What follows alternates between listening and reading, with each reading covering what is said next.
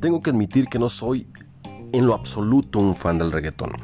El reggaetón es uno de los géneros más conocidos y escuchados hoy en día.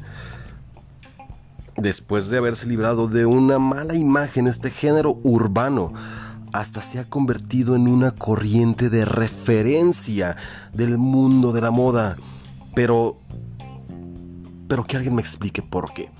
Vamos a poner un poco en contexto toda la historia del reggaetón. El reggaetón nació de una fusión entre el reggae jamaiquino y el hip hop norteamericano. Esta fusión crea y hace que exista este hermoso género que es el reggaetón. Para mí el reggaetón es simple y sencillamente más que música y esa música se repite en cada una de las canciones que escucho de reggaetón. El clásico boom boom que hace que todas las mujeres y los hombres lo bailen sin sonar y que estén perreando por todas partes.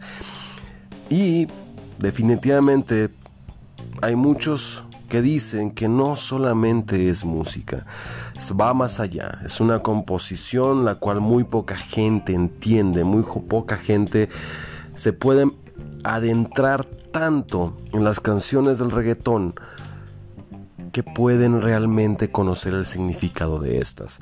Hablemos un poco de Conejito Malo, hasta el nombre es pésimo, el cual ganó un premio al mejor compositor del año. Que alguien me explique el por qué.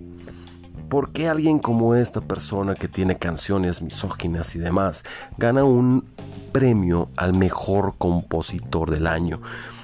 Yo sé, a lo mejor en mi mente todavía no se activa esa parte de descubrimiento artístico en el cual tengo que encontrar el significado real y el significado más allá de la letra que Bad Bunny pone en sus canciones.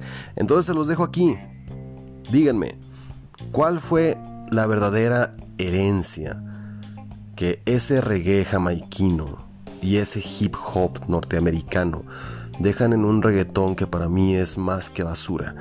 Se los dejo, que alguien me explique.